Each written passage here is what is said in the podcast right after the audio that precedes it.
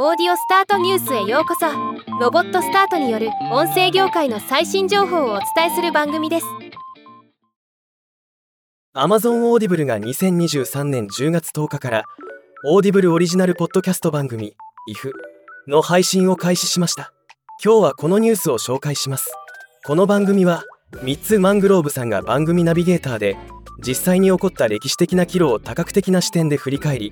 その時の歴史とは異なる選択が行われた場合に何が起こるかを探求するバーチャル×ドキュメンタリースタイルの新たなポッドキャストシリーズとのこと。もしだったら人生は日本はそして世界がどのように変わっていたのだろうかというテーマのもと最先端の研究者やクリエイターなどと歴史のファクトとイフを語り合い物語の世界を紡いでいくといいます。初回エピソードはもし日本の首都が京都のままだったらこれはなかなか興味深いエピソードになりそうですね。3つマングローブさんは番組配信に際して人生は小さな選択の繰り返しです。ほとんどが無意識に近い状態のもとでされるものですが